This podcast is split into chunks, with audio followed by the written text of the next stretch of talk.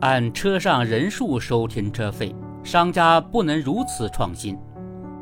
据报道，近日有网友发视频称，自己一行人在青海海西大柴旦自驾游，误入了海西银河谷某驿站，在这里停车十分钟，被商家按车上人数收停车费五十元。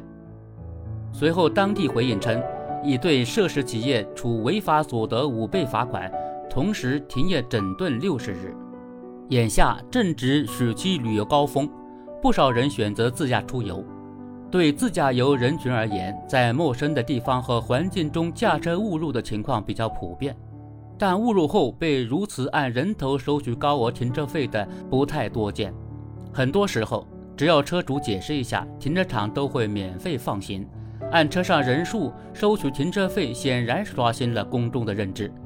近来，有关停车收费乱象的报道不少。不久前，某地停车场停车超一分钟按一小时收费，以及个别地方的天价停车收费事件等，都引发广泛热议。类似情况不仅会影响人们的出行成本，也有损地方形象和声誉。时下，不少地方都在努力改善营商环境和旅游环境，以便招商引资和做大旅游蛋糕。但这显然不仅仅是地方政府的事，每一个商家的具体行为和做法都可能成为大环境加分或者减分。上述事情显然不是一种加分。当地依据价格法对涉事商家处以顶格罚款，不仅让其付出了应有的代价，也对当地其他商家形成了一种警示和教育。这种不包庇、不护短的态度值得肯定。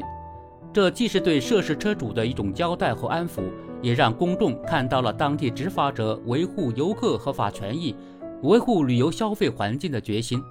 当然，从游客角度来说，人们更希望看到的是地方执法部门提前为各项工作建章立制，为游客创造一个更透明、安全、公平、有序的旅游环境。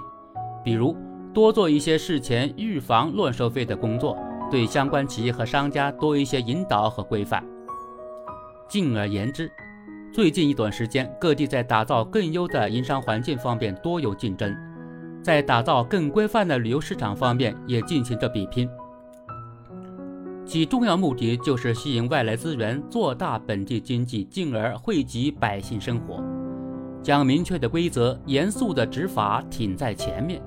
可以更有效地避免商家为所欲为、漫天要价、被随意侵权、地方形象受损等。